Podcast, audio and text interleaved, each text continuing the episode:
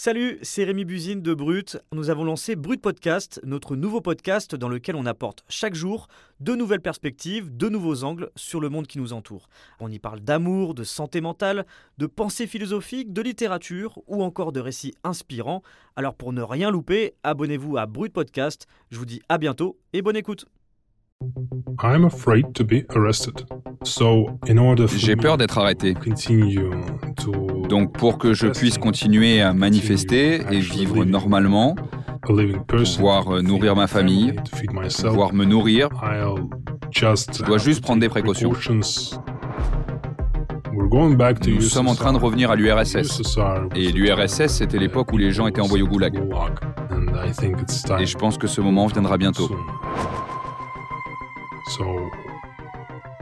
Donc euh, oui, j'ai peur que cela m'arrive. Sergei habite à Moscou et il fait partie de ces milliers de Russes qui ont eu le courage d'aller manifester depuis le début de l'invasion de l'Ukraine par la Russie le 24 février 2022.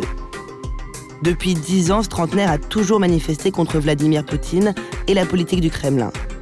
La dernière fois, c'était il y a quelques jours, et depuis, il a été arrêté et surveillé par les services de police russes pour le dissuader de continuer. Quelques minutes avant l'entretien, la police est même venue frapper à sa porte. Je suis Camille Courcy et vous écoutez Défense de filmer. Uh, il y a 10 ou 15 minutes, un policier est venu chez moi dans mon appartement pour me demander si je faisais partie de groupes de messages Telegram qu'il considère euh, extrémistes. Uh, Il m'a fait signer un arrêté officiel disant que je m'engage à ne rien faire d'illégal à l'avenir. Uh, uh, Ils utilisent ce genre de méthode pour effrayer les gens ou effrayer euh, les gens autour des personnes qui sont actives dans ce mouvement de protestation. Par exemple, pour qu'un père ou une mère veille à ce que son enfant signe ses documents et s'y uh, engage. Ils seront inquiets, ils parleront à leur enfant et le feront arrêter de manifester ou lui diront simplement qu'il se met en danger en allant manifester. La peur est une arme. Uh, Alors en fait, pendant les dix premiers jours de l'invasion de l'Ukraine, il y a plus de 14 000 Russes opposants qui ont été arrêtés à travers le pays selon l'ONG OVD Info. Et pendant que j'étais à Kiev pour Brut, le journaliste indépendant Nicolas Kennel est entré en contact à distance avec plusieurs de ces manifestants et manifestantes.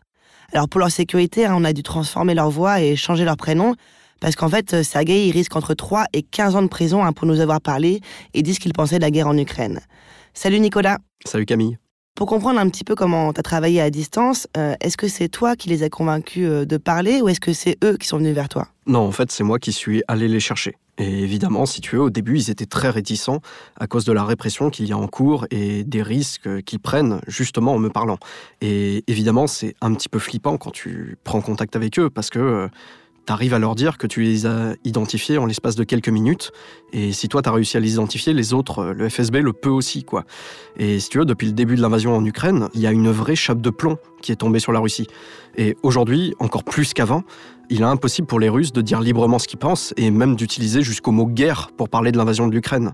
En fait, c'est un autre front que doit gérer le Kremlin, c'est la maîtrise des opposants pour s'assurer d'éviter la contagion des idées. Sergueï, lui, il est allé manifester le 6 mars en opposition à la guerre. Et pour lui, c'était une des dernières chances qu'avaient les Russes d'aller s'exprimer avant que la censure ne soit plus importante. This will be one of the last chances uh, for us uh,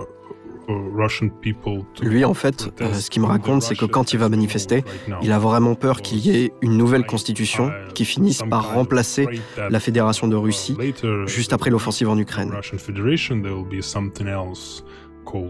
Et là, ce qu'il craint, c'est qu'on se dirige vers un régime opaque, qui est isolé sur la scène internationale à cause de la guerre, et où le Kremlin, en fait, a les mains libres pour faire absolument ce qu'il veut, c'est-à-dire un renforcement clair et net de la répression et de la censure. Du coup, avec un ami, quand ils sont partis manifester, ils ont bien fait attention à être habillés de la manière la plus normale possible. Ils n'avaient même pas de sac à dos, juste pour faire comprendre aux policiers qu'ils n'avaient rien de dangereux sur eux.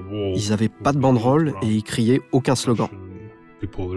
Et bien même comme ça, ça ne les a pas empêchés d'être arrêtés et d'être embarqués au poste avec 25 autres personnes dans le même bus.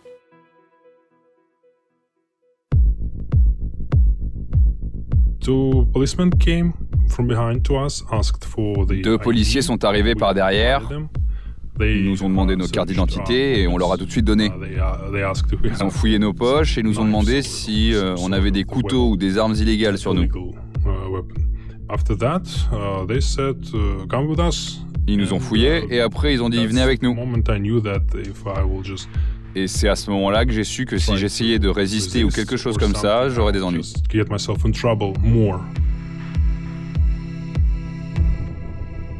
Mais ils leur ont dit pourquoi ils étaient arrêtés? Non, ils découvriront officiellement le motif uniquement après avoir déjà passé 10 heures dans le commissariat. Every one of us had the exact same thing Là, en fait, Sergei, ce qu'il m'explique, c'est qu'après des heures au poste, on leur a finalement à tous présenté le même procès verbal. C'était quelque chose qui était déjà pré-rempli et dans lequel, si tu veux, il n'y avait plus qu'à compléter en rajoutant les noms. Du coup, ils ont tous les mêmes faits qu'ils auraient tous commis. Sur le procès verbal, ils ont tous crié gloire à l'Ukraine, abat Poutine et qu'ils essayaient aussi d'attirer l'attention des médias et des gens dans la rue. Et mieux encore, on leur a tous présenté la même image d'un manifestant cagoulé en leur disant que c'était eux. Mais évidemment, il n'y a rien qui collait, ni les habits, ni le lieu de l'arrestation.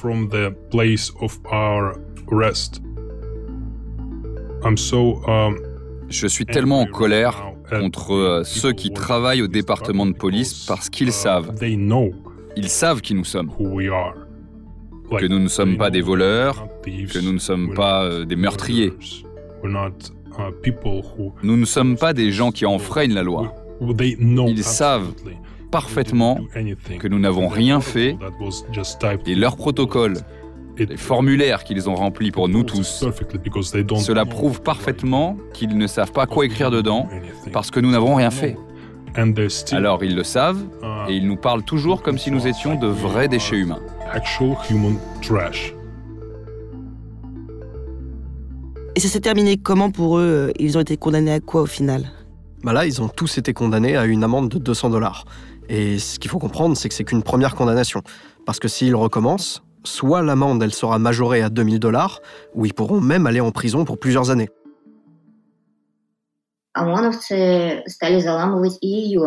On a appelé du coup une autre manifestante qui, elle, était à Saint-Pétersbourg et qui s'appelle Nastasia.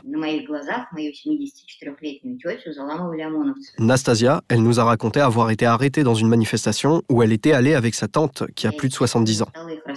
Et en fait, elle a essayé de l'empêcher de se faire arrêter pendant qu'elle manifestait et au final, elle a fini au poste avec elle. Et elle a été retenue pendant près de 30 heures au poste. Elle, elle s'estime chanceuse car elle n'a pas été violentée pendant sa garde à vue, contrairement à d'autres personnes qui, selon elle, dans d'autres commissariats, ont eu à subir les coups, les menaces de viol. Et d'ailleurs, c'est ce que recoupent plusieurs témoignages qui ont été rapportés par des ONG russes. Nastasia, elle, elle n'hésite pas à parler directement de torture. Il faut savoir qu'en Russie, si tu as des enfants en bas âge, comme c'est le cas pour Nastasia, tu peux pas être retenu aussi longtemps par la police. Mais les policiers lui ont fait comprendre que si elle voulait protester face à ça, ils allaient envoyer les services sociaux chez elle pour placer ses enfants directement à l'orphelinat. Et j'ai même entendu qu'il y a plusieurs avocats qui ont dit à Human Rights Watch que l'accès à certains commissariats ou au tribunal pendant certains procès leur avait été euh, refusé.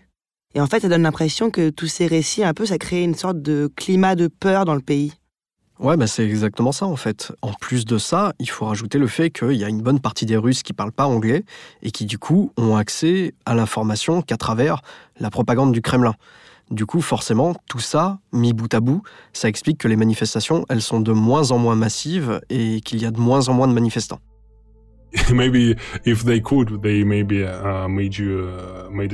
Sergei, là, il rajoute que si le gouvernement le pouvait, en plus de leur interdire de s'exprimer, il leur interdirait clairement de penser.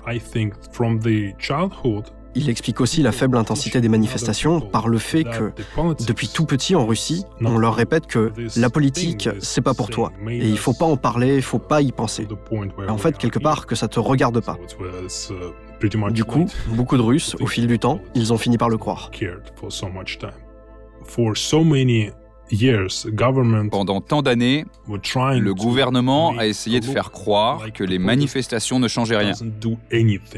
Et donc les gens ont cru qu'en fait, les protestations, les manifestations ne changeaient rien du tout.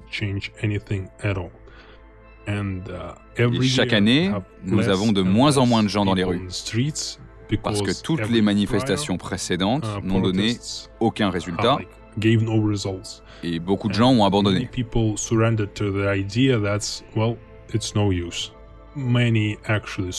Beaucoup de gens soutiennent en fait ce qui se passe en Ukraine.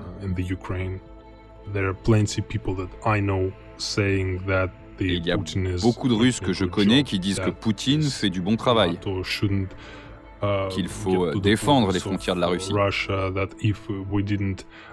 que si nous n'avions pas uh, attaqué, alors nous serions attaqués ensuite et nous ne survivrons pas. Alors pour répondre à votre question, pourquoi y a-t-il de moins en moins de monde en manifestation? Premièrement, je dirais la loi. Deuxièmement, les gens croient moins aux manifestations parce que le gouvernement les force à le croire. Et la troisième chose, c'est que beaucoup de gens qui étaient neutres sont maintenant pro-gouvernement et soutiennent ce qui se passe.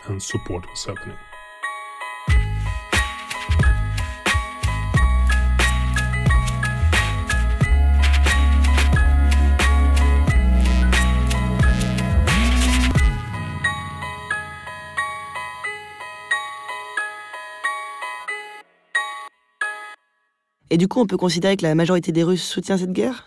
Bah, si tu veux, à ce stade, c'est impossible d'obtenir des chiffres qui soient un tant soit peu fiables euh, sur le soutien des Russes à cette guerre.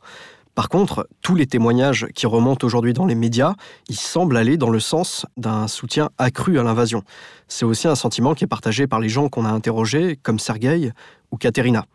Katerina, elle, elle habite à Saint-Pétersbourg, donc en fait aux portes de l'Europe. Si tu veux, c'est l'autre ville de Russie où les manifestants sont sortis nombreux ces dernières semaines. Quand la guerre avait commencé, il y avait 70% de population qui soutenait la guerre. Au départ, les premières heures, nous sommes tous pensés que ce sont des chiffres fausses, euh, comme durant des élections en Russie, comme euh, quand ils comptent les manifestants aussi, les, les chaînes officielles normalement minimisent le nombre, bien sûr. Et donc, on a pensé que là, maintenant, 70%, c'est exagéré. C'est impossible quand même. Les Russes, ils lisent tellement. C'est une nation qui, qui, qui sait réfléchir, qui a Internet. Mais là, maintenant, euh, je suis persuadée que 80% de la population russe soutiennent Poutine. Soutiennent cette euh, opération spéciale. Pour elle, le jour de l'invasion, ça a été un choc. Dès le 24 février, elle est allée manifester avec des membres de sa famille. Et même si elle a failli se faire arrêter deux fois pour, entre guillemets, défendre le futur de la Russie, comme elle le dit, cette cinquantenaire, elle est toujours passée entre les mailles du filet en prétextant être une passante et pas une manifestante. Il a détruit le futur des très jeunes.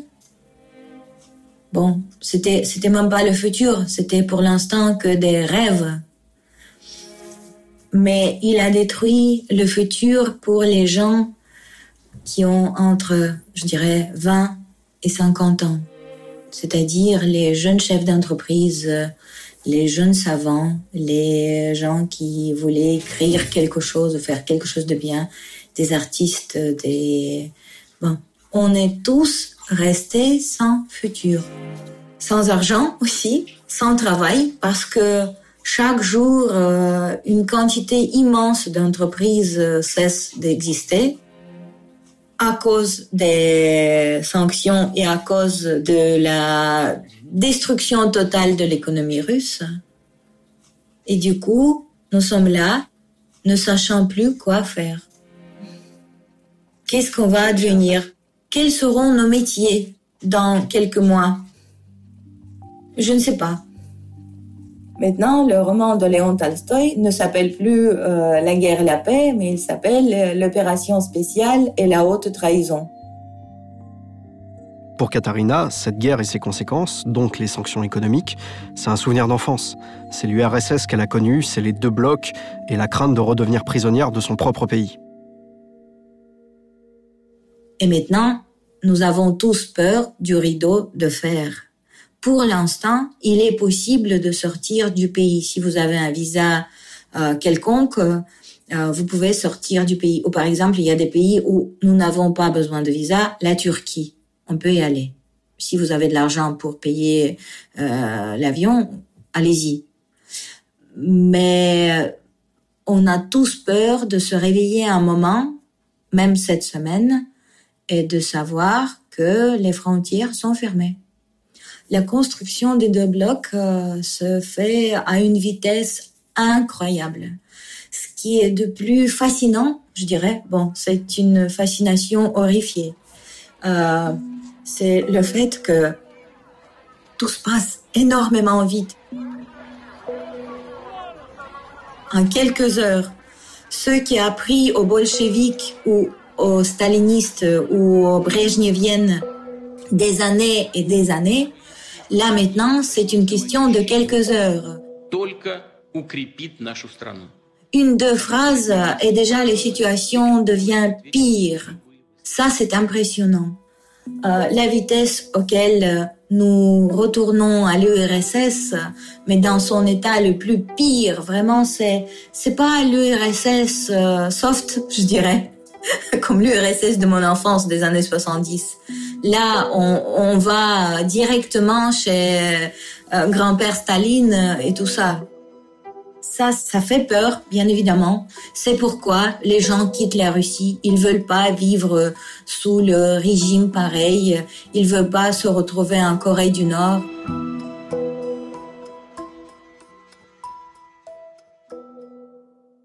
Alors c'est vrai que quand on entend ça, on a vraiment l'impression qu'il y a un risque que le pays euh, se replie complètement sur lui-même et se referme et qu'il n'y ait plus du tout d'espace de liberté pour la moindre voix euh, contestataire. Oui, bah en fait c'est la grande question.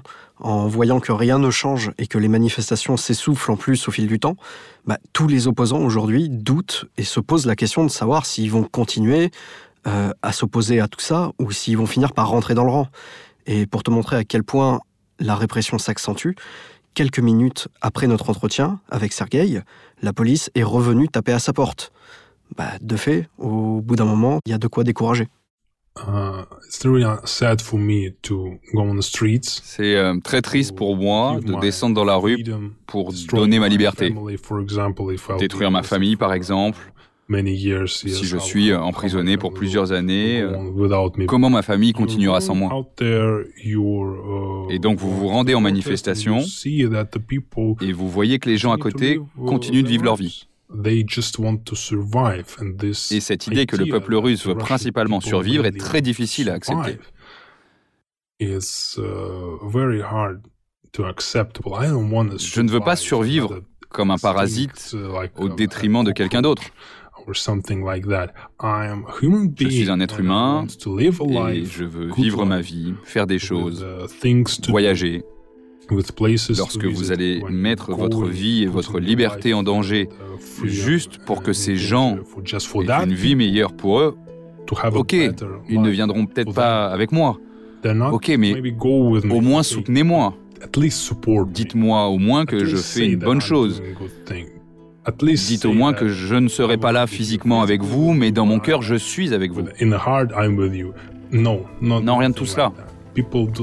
Les gens ne soutiennent pas et les gens essaient de tout ignorer et de se concentrer sur leur vie, pas sur ce qui se passe dans le pays.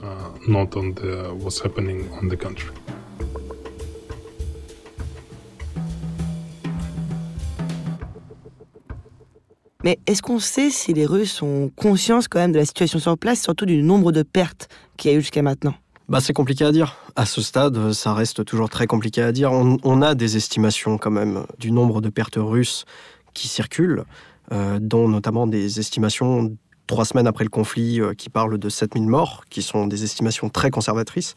Et ça, ces chiffres-là, ils arrivent quand même à arriver auprès de l'opinion russe. Quand je parlais avec un russe, euh, il n'y a pas si longtemps que ça, il m'expliquait que concrètement, euh, sa femme de ménage avait deux enfants qui ont été envoyés à la frontière et la femme de ménage était très contente que ses enfants aillent défendre la mère patrie, etc. Sauf que euh, l'invasion est arrivée et depuis l'invasion, en fait, elle n'a jamais eu une nouvelle de ses deux enfants. Globalement, aujourd'hui, il y a aussi cette prise de conscience du côté russe que la guerre, elle va être très très coûteuse. Et ce qu'ils imaginaient tous comme étant une guerre de deux jours qui allait se régler euh, grâce à un effet de sidération dès le début de l'invasion, ben, ce scénario, on n'en est plus là. Aujourd'hui, les pertes, elles sont monstrueuses des deux côtés. Et économiquement, c'est un désastre monumental pour la Russie, cette opération. Et justement, les Russes, comment ils, vivent de l'intérieur les sanctions économiques qui ont été infligées à la Russie? Bah, Ça, en fait, c'est très compliqué. Nous, naïvement, on a pu penser qu'en mettant des sanctions, les Russes allaient se rebeller contre le Kremlin, etc. Et en fait, ce qu'on observe aujourd'hui, c'est que c'est plutôt l'inverse. Ce qu'il faut comprendre, c'est que le narratif de Poutine, c'est de dire aux Russes, nous sommes dans un pays qui est une forteresse assiégée, tout le monde nous déteste, en Occident, ils nous détestent, et on est vraiment déjà seul, quoi. Donc là, le problème, c'est que les sanctions qui impactent réellement la vie quotidienne des Russes, en fait, on a donné corps à ce que disait Poutine. Aujourd'hui, Poutine, il peut très bien dire aux Russes bah vous voyez, ça fait 20 ans que je vous le dis qu'ils nous aiment pas, ça fait 20 ans que je vous dis qu'on est dans une forteresse assiégée. Bah regardez, c'est ce que je vous ai dit, c'était vrai en fait. Et là, ce qu'on est en train d'observer, c'est que ces sanctions-là, qui impactent fortement la vie quotidienne des Russes, aujourd'hui, très loin de faire en sorte que les Russes se retournent contre Poutine, au contraire, ils sont globalement en train de se fédérer autour de Poutine. Et c'est en train de renforcer la mainmise et le pouvoir de Poutine, et c'est complètement l'antithèse de ce qui était prévu à la base. Le micro va ou les caméras ne vont pas? Vous venez d'écouter Défense de filmer, un podcast original de Brut, Paradiso Media et Spotify. N'hésitez pas à vous abonner sur l'application pour ne rater aucun de nos épisodes.